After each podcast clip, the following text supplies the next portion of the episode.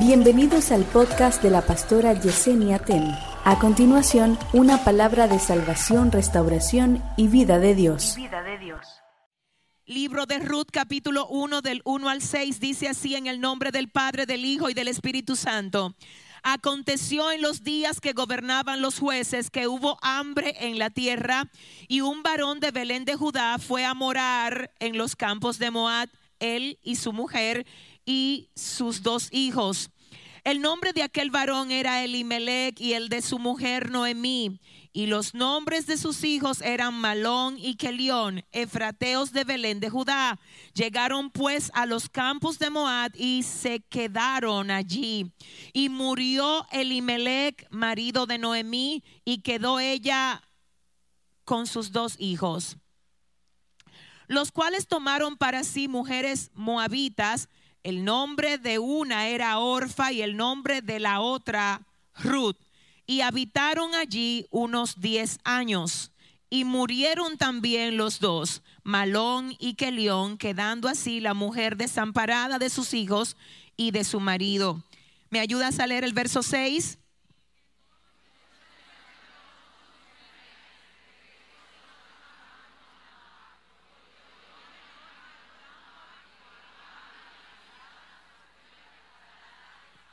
Gracias Señor por tu palabra, que son vida, son verdad y no retornan atrás vacía, sino que donde tú la envías tienen que cumplir con aquello para lo cual tú la envías.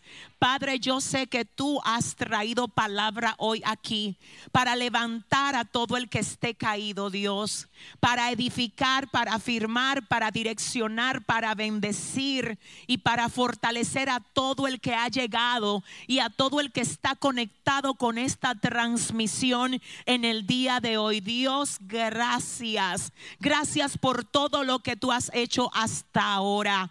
Ahora, Dios, te pedimos que lo que falta, Padre, hay que lo que todavía tú no has hecho, que lo hagas como tú quieras, con quien quieras, de la forma que quieras. Y a ti, solo a ti, te vamos a dar toda la gloria y toda la honra en el nombre de Jesús. Amén y amén. Pueden sentarse, gloria a Dios. Yo quisiera hablarles en esta ocasión bajo el tema, ya no sigas cometiendo los mismos errores ya no sigas cometiendo los mismos errores. Amén. ¿Saben algo? Yo sé que más de una de las mujeres que llegó aquí a este Congreso han tenido por más de una ocasión la experiencia de equivocarse con algo. ¿Cuántas dicen amén? Yo también me he equivocado muchas veces. Equivocarse es de humanos. Ahora, cometer siempre los mismos errores no es de sabios. Nosotros somos el resultado de las decisiones que tomamos ayer. Y mañana vamos a ser el resultado de las decisiones que tomemos hoy. Si no te gusta lo que estás cosechando, cambia lo que estás sembrando.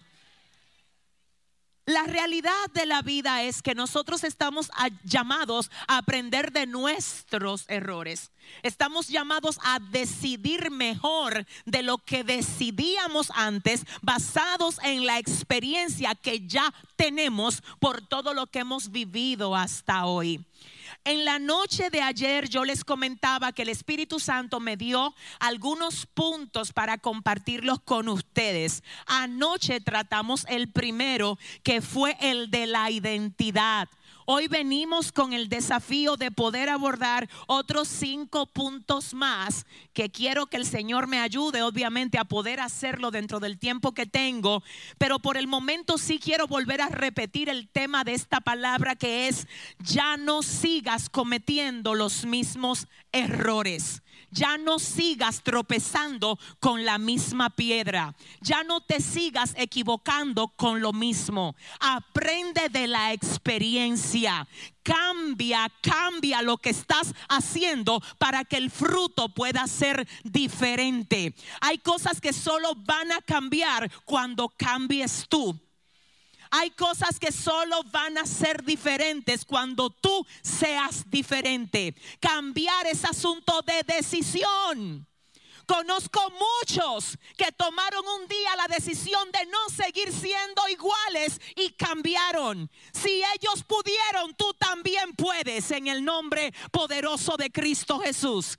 La palabra del Señor nos revela en el libro de Ruth, en el capítulo 1, específicamente en los versículos que acabamos de leer, cómo una mala decisión le costó a una familia una pérdida muy alta. Amén. La palabra dice que cuando estaban viviendo en el tiempo de los jueces, un periodo en el que el pueblo era gobernado por el gobierno teocrático, es decir, era Dios mismo que gobernaba al pueblo a través de hombres que levantaba de tiempo en tiempo a los que se les conocía como los jueces. Sin embargo, en este periodo de tiempo la palabra del Señor dice que el pueblo se desvió y que cada uno hacía según lo que mejor le parecía. Aparentemente esta hambruna que visitó la ciudad de Belén. Vino como consecuencia del pecado que este pueblo incurrió en desobediencia a Dios. Es decir, Dios trajo una hambruna a Belén para corregir la acción maligna, el pecado que el pueblo estaba cometiendo en contra de él. Y es aquí cuando dice la palabra que hay un hombre en este periodo que se llama Elimelech. ¿Cómo se llamaba? Elimelech, que cuando es azotado por la hambruna, al igual que todo el resto del pueblo de Belén, él decide salir de Belén. Pero él no salió solo, él salió con su esposa Noemí y salió también con sus dos hijos, Malón y Kelión, porque no supo soportar la disciplina Así que salió de Belén. Pero cuando sale de Belén no se va solo. Y cada vez que tú te mueves, hay gente que se mueve contigo. Porque hay gente sobre la que tú tienes influencia.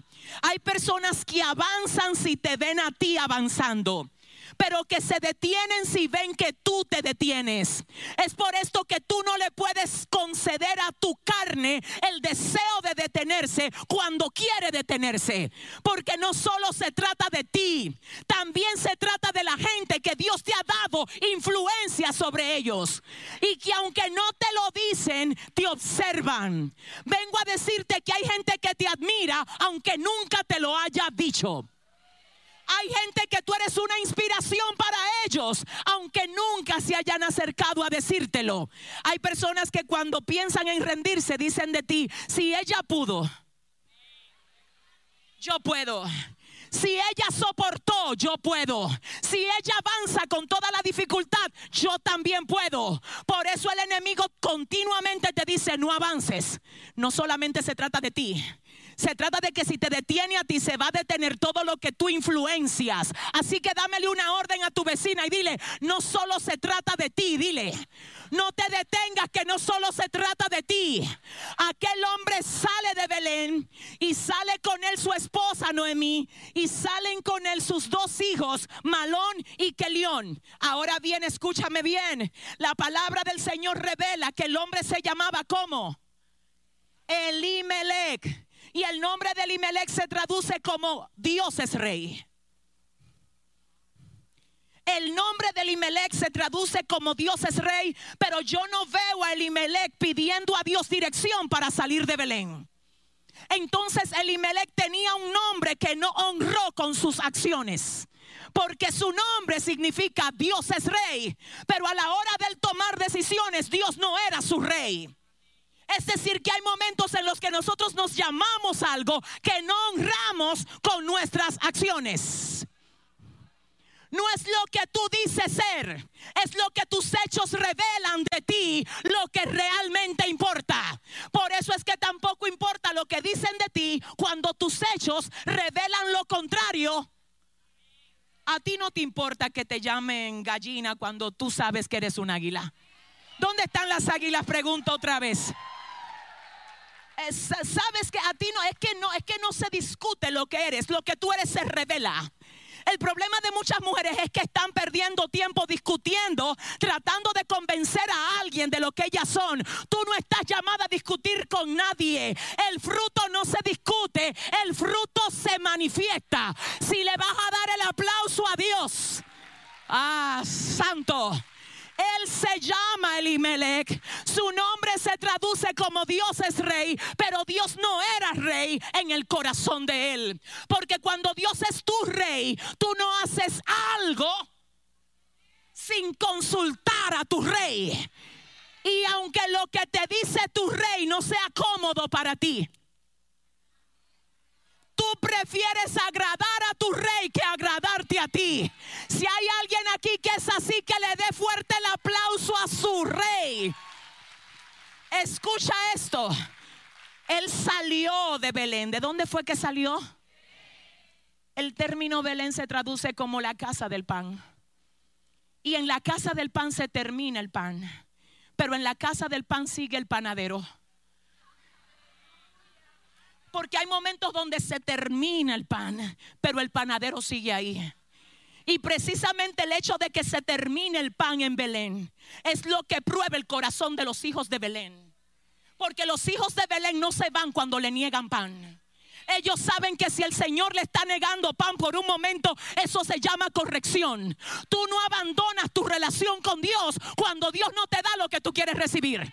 Porque aunque Él no te lo dé, Él es Dios. Tú eres su hijo. Él sabe por qué no te lo está dando. Y tú quédate donde Él te ha dicho que quiere que tú estés. Ayúdame, Espíritu Santo. Hay mujeres aquí que el enemigo le ha estado ministrando y le ha estado diciendo, mira tú dedicándote tu vida ahí y lo que tú quieres no te lo dan. Y lo que tú necesitas no te lo entregan. Lo que pasa es que cuando tú tienes a Dios como prioridad, a ti te dejan de importar las cosas para abrazar al Dios de las cosas. Y tú sabes bien que la palabra del Señor dice, buscad primeramente el reino de Dios y su justicia y todas las demás cosas que todas las demás cosas vendrán, que vendrán. ¿Cómo es que vendrán? Conéctate con el Dios de las cosas y las cosas van a fluir a favor tuyo. ¿Alguien dice amén aquí? Se fueron de Belén y dice la palabra que se llevó a su, a su esposa Noemí. Y Noemí tiene un nombre que se traduce como dulce. Así significa el nombre de Noemí. Pero tenía dos hijos, diga conmigo, dos hijos. Uno se llamaba Malón y el otro Kelión. Malón significa enfermo, Kelión significa lánguido. Cuando no hay pan en Belén, ellos se van a mudar a Moab. Y una de las traducciones para Moab es la tina de basura. Ellos abandonan la casa del pan para irse a mudar a la tina de basura. Fíjate cómo por el hecho de ellos tener una necesidad, cambiaron la dirección que era casa de pan para irse a mudar a la tina de basura donde había pan. Porque a veces el enemigo para moverte de posición, él va a utilizar lo que tú necesitas. Por eso es que tienes que tener cuidado, porque tú no te puedes mover solo por necesidad, sino por propósito por destino, por dirección. Dios mío, escucha esto. Cuando Satanás identifica hambre, Él te ofrece pan. La Biblia dice en el libro de Mateo capítulo 4 que luego de Jesús haber ayunado durante 40 días y 40 noches, Satanás, luego de que sintió hambre, Jesús vino y le ofreció pan. Pero la Biblia me revela que Jesús le dijo, mira, no solo de pan vivirá el hombre, sino de toda palabra que sale de la boca de Dios. Siento al Espíritu Santo aquí. Hay algo que va a pasar en esta tarde. Escucha esto, escucha esto. Cuando una tentación llega a ti, llega hecha a la medida de tu necesidad. No es verdad que a ti te van a tentar con lo que me van a tentar a mí. Por eso es que la tentación que le lanzan a tu hermana o a tu amiga no es la tuya. Porque la tentación tuya habla de lo que tú deseas y de lo que tú necesitas. Por eso es que cada vez que vences una tentación te pareces tanto a Jesús. Porque Jesús lo venció en el desierto y Él te está llamando a ti a vencer al enemigo en tu desierto. Si le vas a dar el aplauso al Señor, dáselo bien. Esta gente, wow, esta gente por necesidad de pan se mueve a la tina de basura. Te cambiaron de posición por causa de pan. No era el pan al final, era tu posición. Es que si te quedas en Belén, eres inalcanzable para los propósitos del enemigo y él no te alcanza en Belén. Él no te puede tocar en Belén. Él no te puede tocar en el lugar donde Dios te ha puesto. Pero Él sabe lo que tú necesitas. Y te dice, yo sé lo que tú necesitas, yo sé que tú tienes hambre. Y yo sé que donde Dios te ha puesto no te está llegando lo que tú quieres tener. Así que déjamelo ofrecértelo aquí, déjame dártelo aquí. La única condición es que tú te muevas de donde Dios te tiene y que te mueva para Moab. Pero ¿qué fue lo que pasó con esta gente? ¿Ellos comieron pan en Moab, sí o no? Claro que sí. Lo único es que el pan le salió caro. Porque todo pan que te ofrece Satanás no es gratis.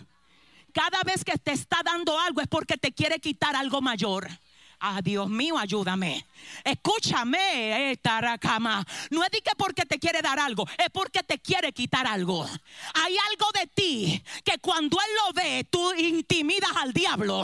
Hay algo de ti que cuando Él lo ve, Él sabe que tú no eres cualquier cosa. Hay algo de ti que cuando tú lo activas, cualquier a un generacional que haya atacado tus ancestros va a tener que respetar tu casa porque él sabe que tú no estás. No, pero si usted le va a dar el aplauso, ay, si se lo va a dar.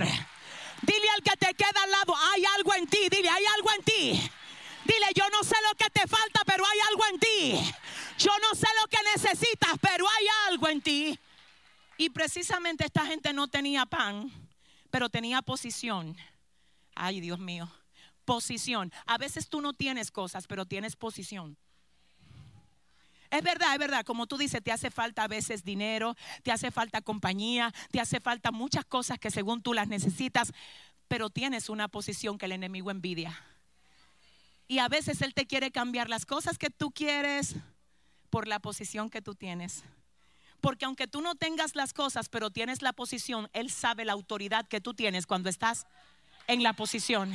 Si le vas a dar el aplauso, si se lo vas a dar, mm, dímele a tres vecinas ahora, dile, no te muevas de tu posición. Dile, quédate donde Dios te quiere. Dile, resiste donde Dios te quiere. Entonces tenemos esta gente que llegó a Moab y comió pan en Moab. Pero el primero que murió en Moab fue Elimelech. Y después que muere Elimelech, murieron los dos hijos de ellos, que fueron quienes, Malón y Kelión. Uno significa enfermo y el otro significa lánguido. Pero espérate, ¿a dónde le pusieron estos nombres a estos muchachos? En Belén. ¿Fue en Belén? Entonces uno se llamaba enfermo y otro lánguido en Belén. Sí, pero cuando se va el enfermo y el lánguido a Moab, se mueren. Porque es mejor estar en Belén con un enfermo y un lánguido, porque Dios lo sostiene. Pero lo que está enfermo y lo que está lánguido, si lo sacas de Belén, se muere. Si le vas a dar el aplauso al Señor.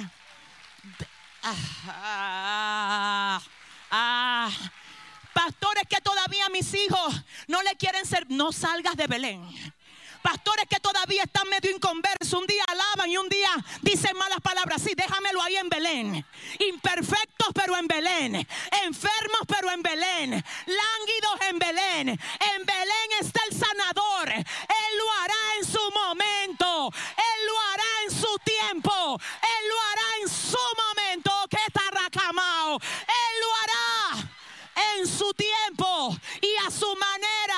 Yo te voy a decir algo, la iglesia no es para gente perfecta. Es para gente imperfecta. El Señor no vino a buscar lo sano, vino a buscar lo enfermo. Así que aunque te miren raro cuando tú entres a la iglesia con el cabello morado, como tú quieras venir, te quiero en Belén. No, díselo a tu vecina, dile, es en Belén que te quiero. No, dile a tres, dile, es en Belén es en Belén, quédate en Belén. El que comenzó en nosotros la buena obra, Él la va a completar en Belén. en Belén. Muere, ay, muere Elimelech. Y ahora mueren sus dos hijos. El enfermo y el lánguido. Y hay algo aquí que yo quiero, es lo que quiero resaltar de esta situación. Diga conmigo, uno, hubo, diga, hubo una muy mala decisión. Entonces mueren los tres varones. Y alguien podrá decir, bueno, ella encontró a Ruth, pero yo te tengo que decir, Ruth salió tan cara que tuvo que volarle la cabeza a tres, facturar tres cabezas de una casa para que ella llegara. Yo sé quién es Ruth. Yo la he estudiado, yo he escrito de Ruth. Ella es una de las mujeres de la que, que escribimos en uno de nuestros libros llamado Mujer Reposicionate. Admiro a Ruth.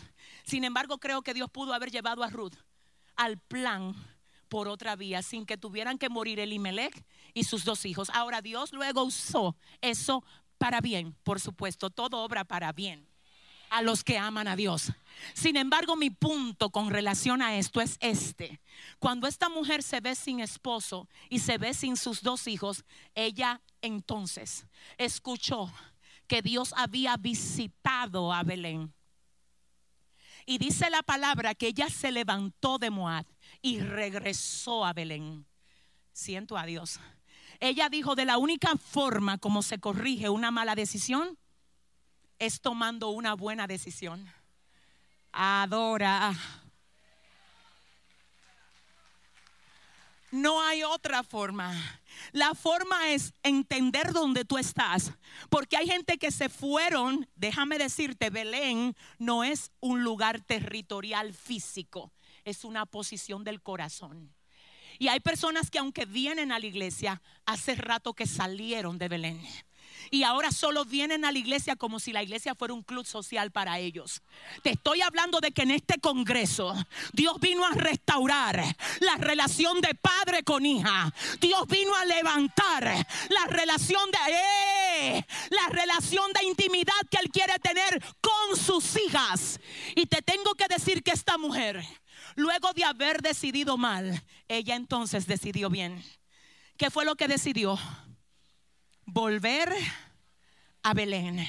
En este punto me voy a detener un segundo para preguntarte, ¿será que tú hoy, antes de que se termine este congreso, vas a tener que redimir una mala acción tomando una buena decisión? Las buenas decisiones no son cómodas siempre para tu carne pero te traen resultados que tú vas luego a reírte cuando tú los veas. Las malas decisiones a veces son más fáciles de tomar. Pero luego te hacen tener resultados que te hacen llorar. Te vengo a decir la manera de redimir una mala acción es tomando una buena decisión. A veces la buena decisión es que tú vas a tener que cerrar una puerta al pecado que tú abriste. A veces la buena decisión es que tú vas a tener que romper una amistad que tú iniciaste con alguien que no te está edificando. Pero sea lo que sea que tú tengas que hacer para levantarte y volver a Belén, este es el día que hizo el Señor para que tú te vuelvas radical y diga conmigo, estoy de vuelta a Belén. Si eres tú, declara lo mejor de ahí. Dilo conmigo, hoy vuelvo a Belén. Hoy vuelvo a Belén. ¿Qué pasó con Noemí?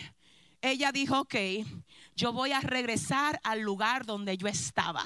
Hay alguien aquí que Dios le está diciendo, te extraño donde estabas. Extraño oír tu oración, ya no lo oigo. Te extraño donde estabas. Extraño tu ayuno, ya no lo siento. Te extraño donde estabas. Antes me pedías dirección para todo Ahora tú haces las cosas a tu forma. Extraño que hables conmigo de lo que te pasa. Dios mío, ayúdame. El Señor te está reclamando y te está diciendo, ven, tómame tu lugar. Que tú no eres mendiga, tú tienes papá. Que tú no estás sola, yo peleo por ti. Que tú no estás desamparada, yo te ayudo. Ven, ocúpame tu lugar. Eso fue lo que hizo Noemí. Y lo primero que quiero dejar hoy en tu corazón es esto cuidado con las decisiones que vas a tomar. Escúchame, papá, ayúdame. Cuando Dios te manda a hacer algo, aunque parezca loco, Él se encarga de respaldar lo que te dice. No siempre todo el mundo va a estar de acuerdo con lo que Dios te manda hacer a ti. Pero si Dios te dijo, vete por ahí, hazlo así, rómpelo así, enmiéndalo así, hazlo así. Él se va a encargar de respaldarte. Escúchame, hay gente que te va a incitar a que tú hagas cosas a la manera de ellos. Pero luego de que tú te ves con las consecuencias, ellos no te van a poder ayudar. Ahora, cuando tú lo haces a la manera de Dios, cuando tú te ves con las consecuencias, Dios dice, no te preocupes. Que el que te mandó a hacer eso así fui yo. Yo te respaldo, yo te ayudo. Tú no estás sola. Cuentas conmigo. Incluye a Dios en tus decisiones. Ese es el punto número uno para que tú no sigas cometiendo los mismos errores. El punto número dos de esto es que debes saber que hay provisión en Dios para cualquiera que sea tu necesidad. Siento a Dios aquí. Si lo que tú necesitas ahora, tú no lo tienes, es porque no es indispensable para tu sobrevivir. Escúchame, hay cosas que tú crees que si no la tienes, te mueres. Y la razón por la que Dios quiere que yo te diga esto es por lo siguiente. Eso es un engaño. Porque si fuera así, que si tú no lo tienes, te mueres, ya tú te hubieras muerto porque tú no lo tienes. Pero mírate a ti adorando a Dios aquí. Dios sabe el tiempo. Si le vas a dar el aplauso, Dios sabe el momento. Dios sabe el momento. Escúchame, escúchame, dice el Señor. Lo que a ti te falta, yo lo sé. Lo que tú necesitas, yo lo tengo. Entonces, ¿por qué si Dios me ama, no me trae lo que yo le estoy pidiendo? Porque hay momentos donde Dios primero te prepara para luego entregarte lo que Él ha preparado para ti. Porque si te lo entregas sin prepararte, ah, la, la, la, la, y tú mismo echas a perder lo que Dios quiere darte. Entonces, ¿sabes qué? El problema es, siento a Dios, Espíritu Santo, que hay gente que porque se distraen demasiado esperando, no entienden que esta es una estación en la que tú tienes que aprovechar lo que ya te fue dado. La espera no tiene que simbolizar un momento de estancamiento. La espera tiene que simbolizar un tiempo de equipamiento. Dame un segundito, dame un segundito. ¿Qué hago mientras espero? Prepárate para lo que viene. ¿Quién te dijo a ti que le espere para que tú te pares ahí como un maniquí? ¿Y qué? Dile a tu vecina, mírame el favor, dile. Prepárate para lo que viene. Empújamelo un poco y dile, conviértete en una mejor versión de ti para lo que Ay, pero ayúdame. Conviértete en una mejor versión de ti para lo que viene. Escúchame, algo se va a romper aquí hoy. Algo se va a romper aquí hoy. Porque hay mujeres que el enemigo me la ha querido hacer creer que ya ellas terminaron de crecer. Y no. No, no, porque la senda del justo es como la luz de la aurora que va en aumento. ¿Dónde están las que van en aumento aquí? Porque la senda del justo es como la luz de la aurora que va en aumento hasta que el día es perfecto. No, dile a la que te queda al lado, ahora es que yo voy a crecer. Y dile ahí mismo, tú no sabes al lado de quién fue que tú te sentaste hoy. Dile, prepárate para que me veas el próximo año aquí en Edifica porque vengo en una nueva versare que tamawaleya. La espera. La espera no tiene que simbolizar. Pastora, ¿y qué hago cuando yo estoy esperando la bendición? Ojalá que nunca te me quede, como decimos en Santo Domingo, como un zamba. Ni que, ay, esperando. No, espérate. Esperando es un, un sinónimo de preparándome. ¿Entiendes la diferencia? Esperando solamente no, equipándome. Escúchame, ah, que Dios me habló de un gran ministerio. ¿Qué tú estás haciendo para prepararte para el gran ministerio? No, que Dios me habló de que me va a bendecir con una empresa. ¿Cómo tú te estás preparando para eso? No, que Dios dijo que me va a dar mis hijos. ¿Cómo te estás preparando para eso? Que Dios me dijo que me va a dar mi casa, mi matrimonio. ¿Cómo te estás preparando para eso? Escúchame, Dios te ama tanto que primero te prepara antes de darte lo que Él ha designado para ti. Si le vas a dar el aplauso, dáselo, dáselo bien. Ayúdame Dios. ¿Qué hacer mientras espero? Tres cosas que tú puedes hacer. Tres cositas mientras esperas. Número uno, pasa el inventario a tu vida y dale valor a lo que te queda. Número uno, pásale inventario a tu vida y dale valor a lo que te queda. Porque hay gente que por estar mirando lo que no tienen, descuidan lo que sí tienen. Y hay gente que si tuvieran la mitad de lo que tienes tú, estarían haciendo mucho más de lo que haces tú con todo lo que tú tienes.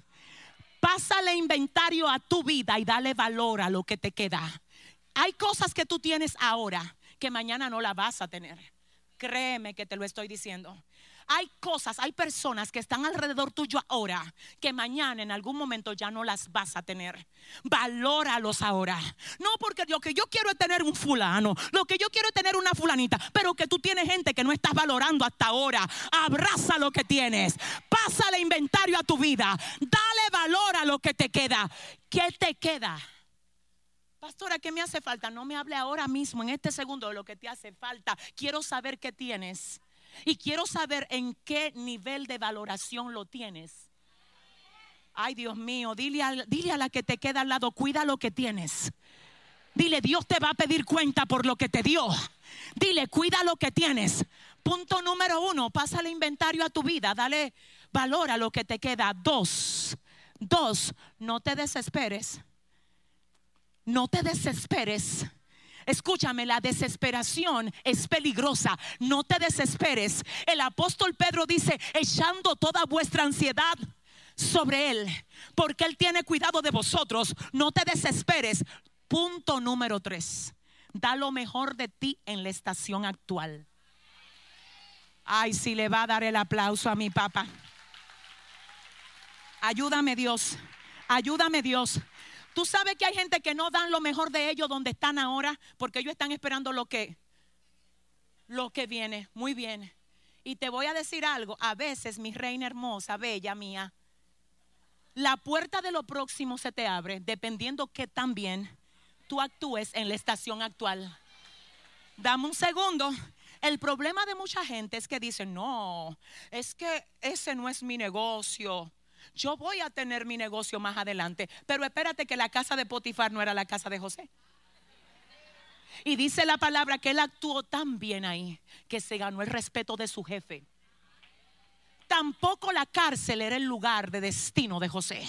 Pero la Biblia dice que él hacía todo tan bien que el jefe de la cárcel no se preocupaba de nada porque José estaba ahí. Ay, es que el trabajo que yo tengo no fue el que Dios me prometió, pero es el que tú tienes ahora. Si tú no tienes todavía el que Dios te prometió, ¿por qué tú no das lo mejor de ti en el que sí tienes? Si le vas a dar el... Da lo mejor de ti. Da lo mejor de ti en esta estación. ¿En qué tú trabajas? Algunas son empresarias, ya yo la vi. Mi respeto para ustedes. Pero algunas lo que son es trabajadoras de un hotel. ¿Cómo están las camas que tú tienes tendidas? A veces tú lo que haces es que atiendes clientes en, en una tienda. ¿Cómo los atiendes? ¿Dónde está el nivel de excelencia tuyo? Ah, Dios mío, Padre, da lo mejor de ti en la estación actual. Admira a la gente con lo que tú estás haciendo ahora. Haz que los demás vean a Cristo a través de ti. ¿Sabes cuál fue el primer ministerio que yo tuve? Lavar baños. Nadie dijo amén. Ustedes lo que creen es que yo andaba en aviones desde el... No. Dile a tu vecino, adórale ahora. ¿Y cómo así? Oiga, ¿qué fue lo que pasó? Yo me convertí en Long Island, en Nueva York. Y en mi iglesia había un altar imponente. Yo decía, Dios mío, el día que a mí me permitan limpiar ese altar, a mí me va a dar algo. Así que yo ideé un plan para que me mandaran a limpiar el altar. Y yo dije, no, porque yo dije, ni, a mí ni me van a dar una parte ahí ni nada, obviamente, una jovencita de 16 años acabada de convertir. Yo dije, el plan para llegar ahí es entrar al ministerio de limpieza. Y yo pensaba que entrando al ministerio de limpieza, al otro día me iban a mandar a limpiar el altar. No, ¿tú sabes lo que me prepararon? Una cubeta. ¿Ustedes saben lo que es una cubeta? Una cubeta llena de cepillo, de escoba, de estropajillos, de cloro, de detergente. A usted le tocan lavar los baños del sótano. Y me duraron tres meses mandándome a los baños del sótano. Yo quería que me mandaran al altar, pero eso era muy alto para mí en ese momento. Dios me dijo, Ahora tú no tienes un micrófono para demostrar cuánto me amas. Tampoco te están dando la oportunidad de limpiar el altar. Ahora la oportunidad que tú tienes es de limpiar los baños. Limpiando los baños, demuéstrame en qué nivel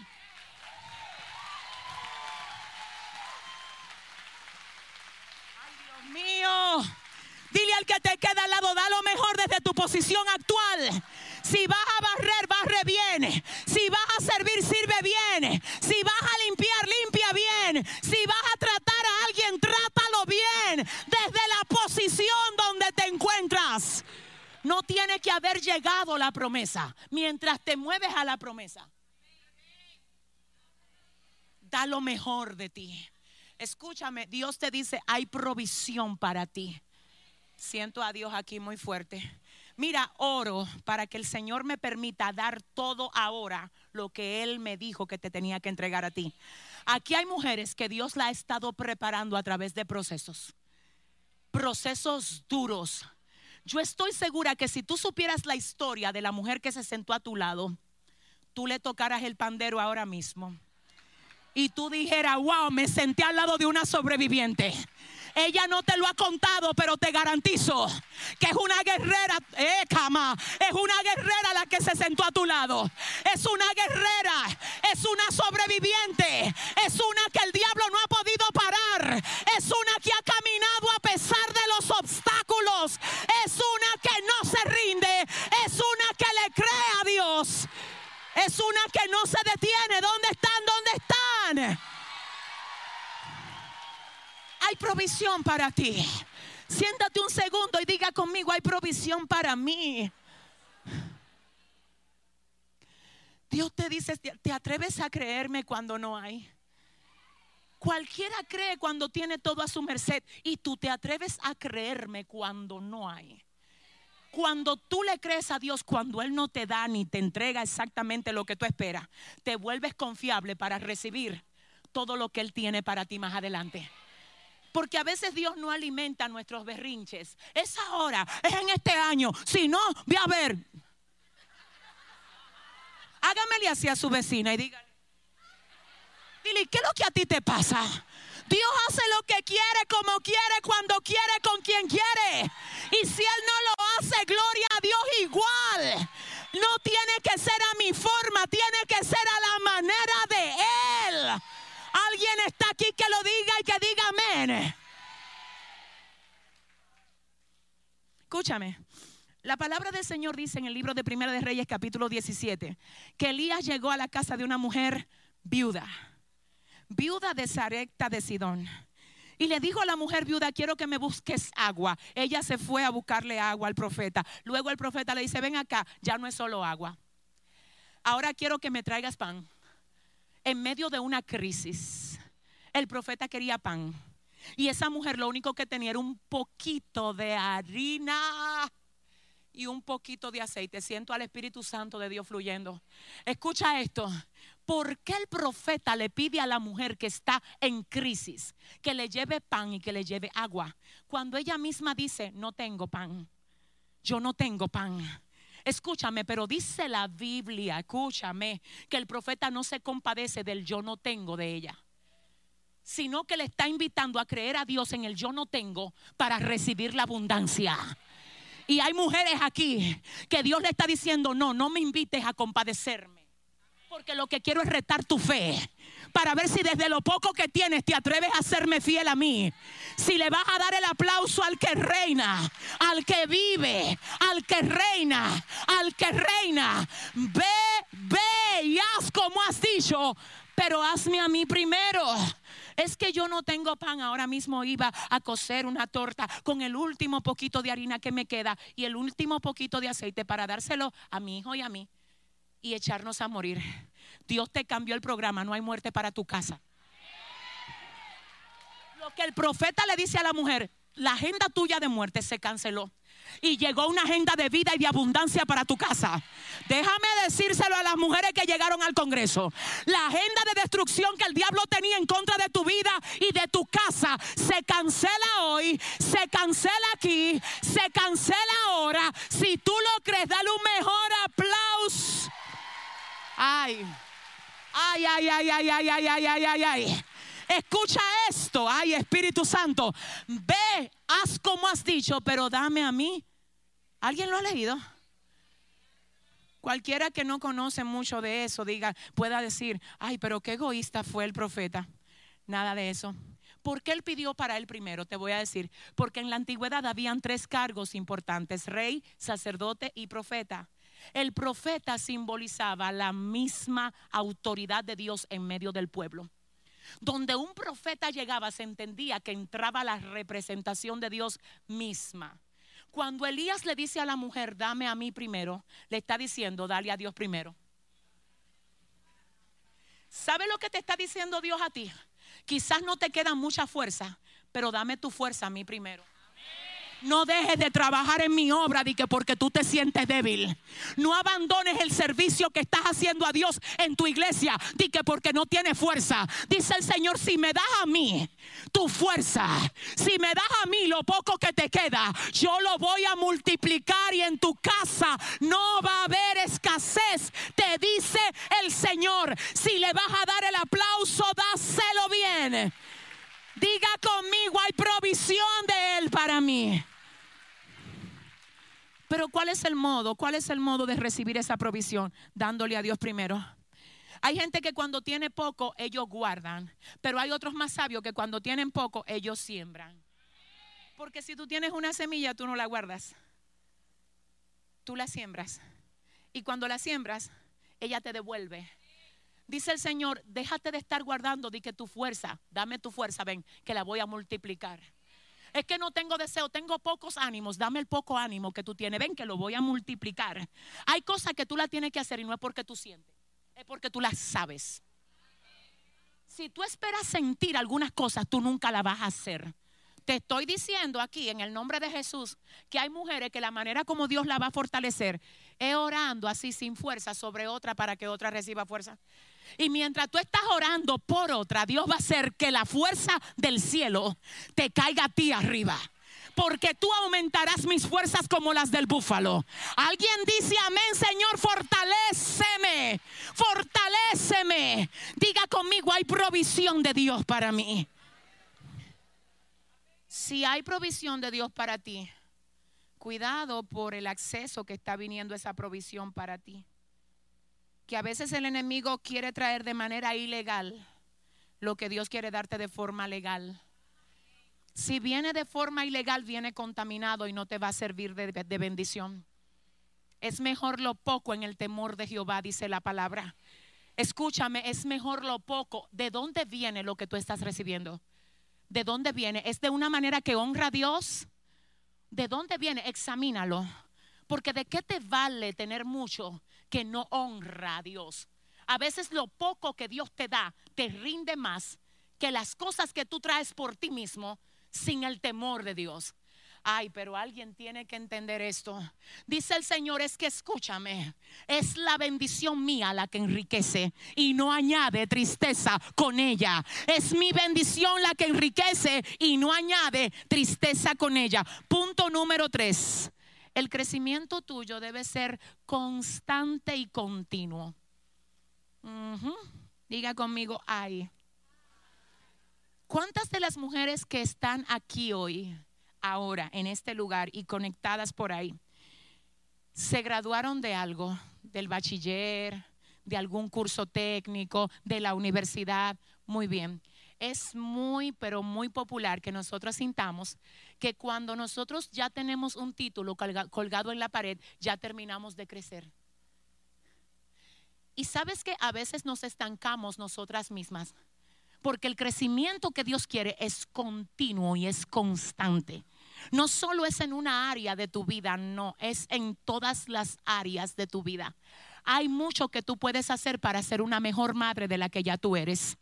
Hay mucho que tú puedes hacer para ser una mejor esposa de la que ya tú eres. Hay mucho que puedes hacer para ser una mejor hija de la que ya tú eres. ¿Qué estás haciendo para crecer en esas diferentes áreas? Te voy a decir una cosa, tú tienes solo una oportunidad de ser la mejor madre que tus hijos puedan tener. Una sola. Ellos solo te tienen a ti como madre. ¿Qué estás haciendo para crecer como madre? ¿Qué estás haciendo para crecer como esposa? Para crecer como amiga. Dios te invita a crecer y te dice no dejes de crecer. Que no te engañe el título.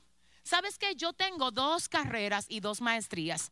Casi no las menciono ni miro para... Yo la quité de la pared, de hecho. Sí, porque cuando la veía sentía como que ya. Y no, yo quiero seguir creciendo. Y yo quiero que tú a ti hoy, el Señor te active el ánimo de crecer. Aprende inglés. Si ya sabe inglés, aprende otro idioma. Si tú no quieres aprender idioma, aprende Biblia. Aprende algo. Si le va a dar el aplauso, dile a la que te que aprende. Aprende. Aprende algo. Aprende el conocimiento, te da autoridad. El conocimiento de la palabra te hace ser un arma de guerra. Porque cuando tú conoces Biblia, a ti nada te intimida. Porque cuando tú conoces palabra, tú no le mira, Dios mío, todo dardo de engaño del diablo, tú se lo desbarata en el aire. No que tus hijos se van a perder. Mira, Satanás, te ato y te reprendo. Herencia de Jehová son los hijos. Cosa de estima el fruto del vientre. No que mira, que prepárate que tú vas para bancarrota. Joven fui y he envejecido y no he visto justo de...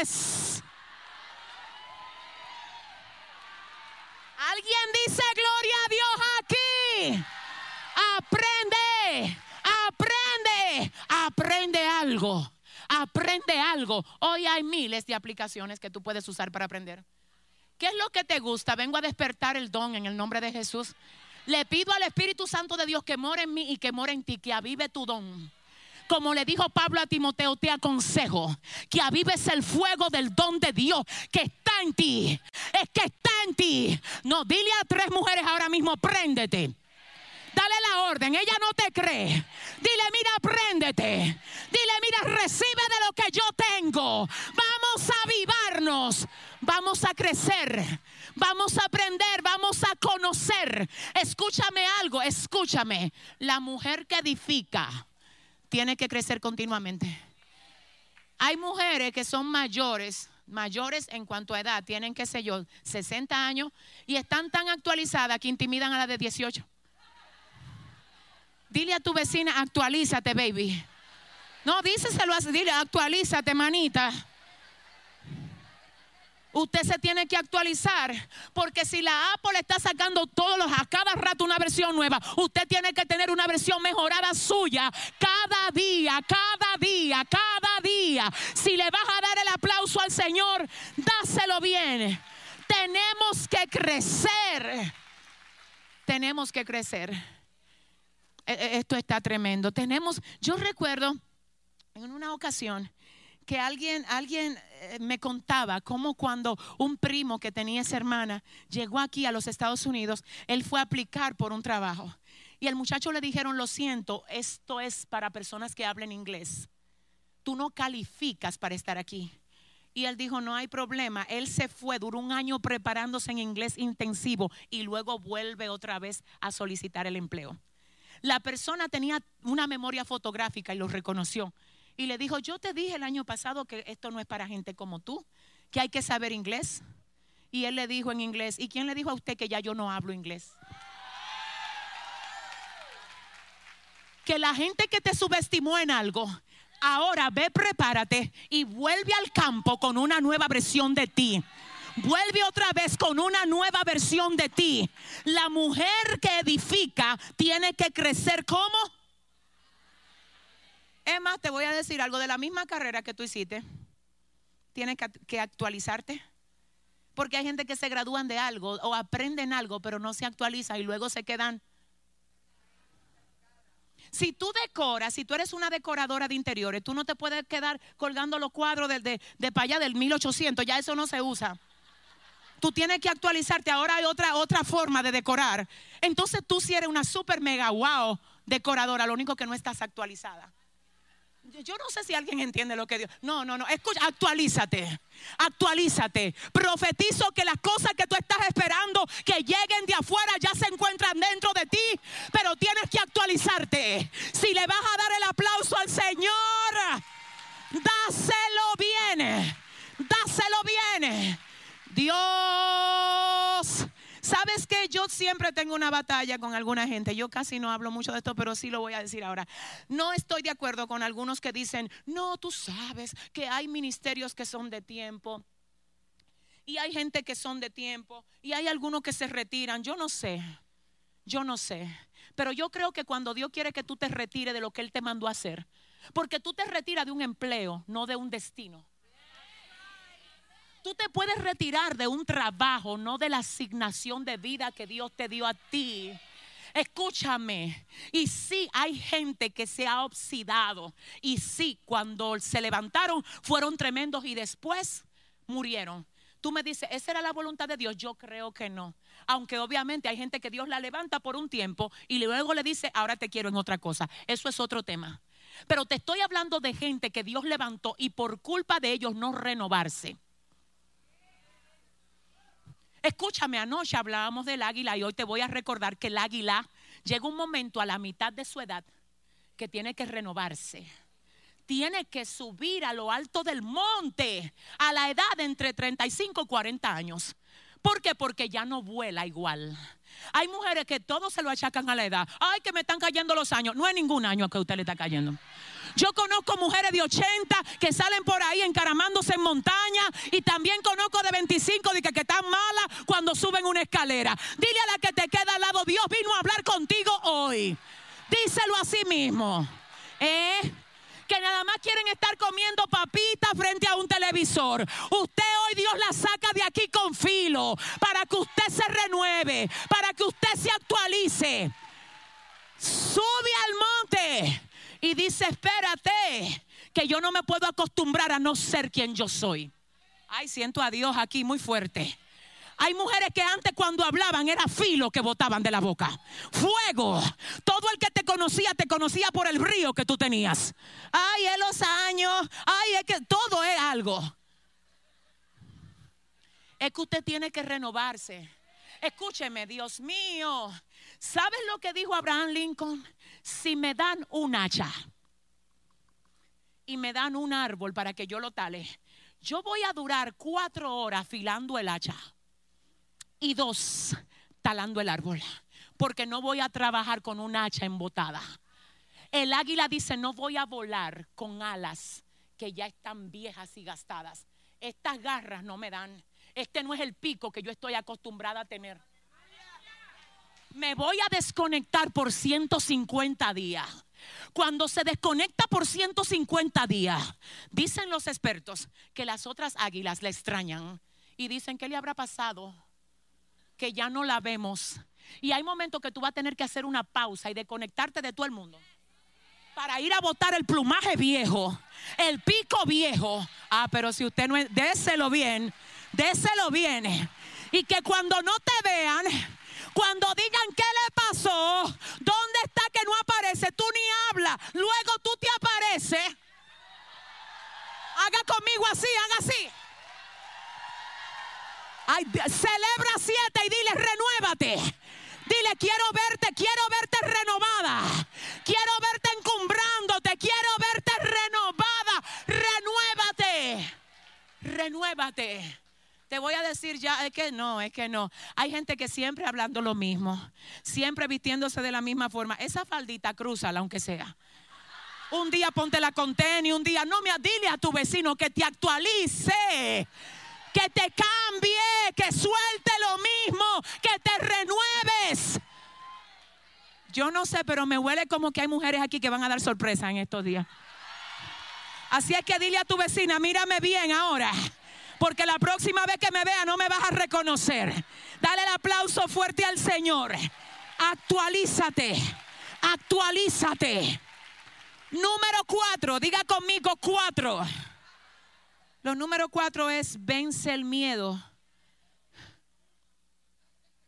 Vence el miedo y pon tu confianza en el que se ha encargado de cuidarte hasta aquí escúchame, yo sé que tú viniste desde por la mañana, que ya estás un poquito agotada, pero yo quiero que tú oigas esto. Yo quiero que tú, mira, escúchame, recíbeme esto en el nombre de Jesús como palabra de Dios. Hay mujeres aquí que se están preocupando por cosas que no se tienen que preocupar. El enemigo te quiere preocupándote por cosas que Dios tiene a su cargo. Dice el Señor, el que conspirare contra ti, lo hará sin mí. El que contra ti conspirare, delante de ti caerá. Siento a Dios aquí. Sé que te requemáis. Dice el Señor, quiero que confíes en quien te cuida. Te voy a decir una cosa con el respeto de todas ustedes. Si el Señor te abriera los ojos espirituales a ti ahora y tú pudieras ver quién es que te guarda, a ti se te fuera todo miedo toda preocupación de que lo que te pueden hacer. La Biblia dice, el ángel de Jehová acampa alrededor de los que le temen y los defiende. ¿Sabes qué? Escucha esto. En una ocasión estábamos pastoreando en la zona norte de Santo Domingo, específicamente en un lugar que se llama Sabana Perdida. Así mismo, amén. Dígale a su vecina, ay, ay, ay, Dios mío. ¿Y dónde fue que el Señor tiró a Yesenia? Para allá mismo. Y te voy a decir algo, entre Sabana y Los Minas, que es otro barrio, hay un puente. Y una de las jóvenes que se congregaba con nosotros en Sabana vivía en Los Minas. Terminamos una vigilia a las 12, era viernes, y ella tenía que trabajar el sábado. Y ella no esperó a nadie para que la fuera a encaminar, ella se fue sola. Y casi era la una de la mañana y ella iba cruzando el puente de Los Minas que conecta con Sabana Perdida. Al otro día, el domingo, ella fue a trabajar el sábado y llega el domingo a la iglesia y me dice, pastora, usted no va a creer lo que pasó. Digo yo, cuéntame. Ayer sábado me llama uno de mis compañeros en el trabajo y me dice, pero mira fulana, cuando tú ibas cruzando por el puente, yo te vi, tú eres muy comparona cuando tú andas con el novio tuyo. Y ella dice, ¿con qué? ¿Qué novio? Y él dice, yo vi un rubio alto que mientras tú estabas cruzando el puente, te llevaba arropada con sus brazos. Y yo dije, pero ¿qué novio es este tan alto? Pero que es que no era el novio, era papá cuidando a su hija. Es papá cuidando su hija. Dice el Señor, si tú supieras, ay, siento a Dios la gente que ha querido dañarte, yo no se lo he permitido. Lo que pasa es que nosotros solo damos gracias por lo que sabemos. Pero si tú fueras bien entendida en el Espíritu, como yo sé que lo eres, tú no solo dieras gracias por lo que tú sabes que Dios hace, sino por lo que tú no te enteras y Dios como quiera. Si le vas a dar el aplauso al Señor, no tenga, no diga conmigo, no puedo tener miedo. Sabes que yo sé que quizás no he llegado ahí todavía, pero voy a llegar en su momento, todas vamos a llegar. Quizás una de las etapas más vulnerables para toda mujer es esa edad donde ella comienza ya a sentir que le llegan los años. Los años de 65, 70, 80, no sé. Si ese es el caso, porque me ha tocado aconsejar algunas, te traigo noticias. La palabra del Señor dice, el justo florecerá como la palmera aún en la vejez, ay, ay, ay, ay, ay, ay, ay, aún en la vejez estarán vigorosos y verdes para anunciar que Jehová es su fortaleza. Escucha esto. Escucha esto, dice el Señor, no te me vuelvas improductiva o improductivo, porque ya tú cumpliste 70. No, la Madre Teresa de Calcuta andaba a los 90 con un marcapaso. Esto está tremendo. Y cuando la mandaban a descansar, ella decía, escúcheme, que no voy a descansar nada aquí. Yo no vine a descansar. Yo vine a dejar mi esencia en esta tierra. Yo descanso cuando me muera. 90 años con un marcapaso que descansa cuando se muera. Ella dormía lo necesario, pero hay gente que se cansa más de lo que trabajan. Todo el tiempo dije que están cansados. Mira, dile a la que te queda al lado, pero tú no eres así, ¿verdad? Recogen dos cositas, ya dije que están cansados, que están mareados, que hay que recoger. No, pero mira, así es que tú quieres cumplir con el propósito de gloria que Dios tiene contigo. Tú no puedes ser frágil y alcanzar lo que Dios ha dicho de ti. Se levantan las guerreras profetizo. Se levantan las guerreras profetizo. Se levantan. Se levantan. Dame dos minutos y termino. dos minutos y me voy. Siéntate un segundo que ya. Escucha esto. Y que te rebeque. Así te dice el Señor. ¿Qué te preocupa? Voy a tener que hacer un paréntesis aquí con mucho respeto, pero sí lo voy a hacer. Me voy a dirigir a esas mujeres que han tenido que enfrentar un proceso de viudez que se sienten solas, que sienten que, oh, quizás de separación, de abandono del esposo. Y tú te miras y dices, ¿quién va a cuidar de mí? Ya no están mis hijos. ¿Quién se va a preocupar por mí? ¿Quién me va a proteger a mí? Te traigo una palabra que está en el libro de Isaías capítulo 46, verso 3 y 4. El Señor te dice, yo te he cuidado desde antes que nacieras. Te he llevado en los brazos y seguiré haciendo lo mismo hasta que llegues a viejo. Dice, hasta que peines canas, yo voy a estar ahí. Te voy a sostener, te voy a salvar, porque yo soy quien te ayuda, yo soy tu hacedor, yo soy tu Dios. Escucha, quizás ya la casa no está llena de ruido como antes. Quizás a veces te sientes sola y dices, ¿a quién le cocino ahora? ¿O con quién comparto? No todas las mujeres están en lo mismo aquí. Hay algunas que están enfrentando situaciones con hijos, pero hay algunas que están enfrentando situaciones porque no tienen hijos. Hay algunas que están enfrentando situaciones con esposo, pero hay otras que están enfrentando situaciones porque no tienen esposo. Y yo no sé si es el caso tuyo el que tienes o no tienes, pero en cual sea que tú estés, ahí está Dios. Y ahí está Él para acompañarte. Sabes, hoy aquí, quiero que me oigas, hoy, esta, esta tarde, es una tarde de milagros. Yo voy a estar orando por orden de Dios por milagros aquí. Y sabes que el Señor me dijo que en esta tarde Él va a abrir matriz estériles en este lugar. Yo lo siento, yo lo siento. Oye, si tú te atreves a creerlo, prepárate que hay un milagro de Dios para ti. Esto yo no lo hago en cualquier lugar donde llego, claro que no. Pero donde Dios me dice que lo haga, luego comienzo a ver los testimonios de la gloria de Dios manifestada. Y creo que este es un día muy especial para Dios revelarse a ti como el Dios de los milagros y el Dios que hace de lo imposible lo posible. Wow. Lo último que te quiero decir. Prepara un altar de oración en tu casa. La oración es un arma de guerra. La oración hace que lo que está caído se levante. Hace que lo que está enfermo se sane. Cuando tú oras, ay, cuando tú oras, se va la sequedad y comienza la vida de Dios a fluir a través de ti. Hay cosas que tú no la puedes pelear en la carne porque no son carnales, son espirituales. Y tú no vas a poder ganar una batalla espiritual estando en la carne. Por eso es que te amargas porque crees que estás peleando con el esposo y no es con él. El esposo es la víctima de tu verdadero enemigo. Él no es tu enemigo. No, no, no. Por eso es que te sientes brava con la compañera de trabajo que te ofende, pero no es ella la que te ofende. Es que el enemigo le agarró la boca para que te ofenda. Cuando tú tienes ese entendimiento espiritual, tú no te amargas con la gente que el enemigo usa. Tú oras por ellos. Porque al final la víctima no eres tú, son ellos. ¿Y por qué? Porque fueron tan vulnerables que el enemigo encontró cómo entrar a ellos. Entonces tú estás donde estás porque Él no encontró cómo entrar a ti. Entonces como Él sí encontró otro por donde entrar, está usando aquel que Él tiene bajo su dominio para atacarte. Pero tú sabes que tu guerra no es con gente.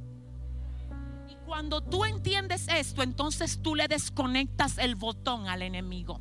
Porque hay mujeres que se llenan de Dios en la iglesia y luego el enemigo dice, yo sé a quién yo tengo que usar para robarle la paz y te da el botoncito, tac, y tú te apagas porque por ahí es que te duele, te duele lo que te dice el hijo, te duele lo que te dice el marido, te duele lo que te dice mamá, te duele lo que te dice la amiga. Pero cuando ya tú identificaste, espérate, que ninguna de esta gente son mis enemigos.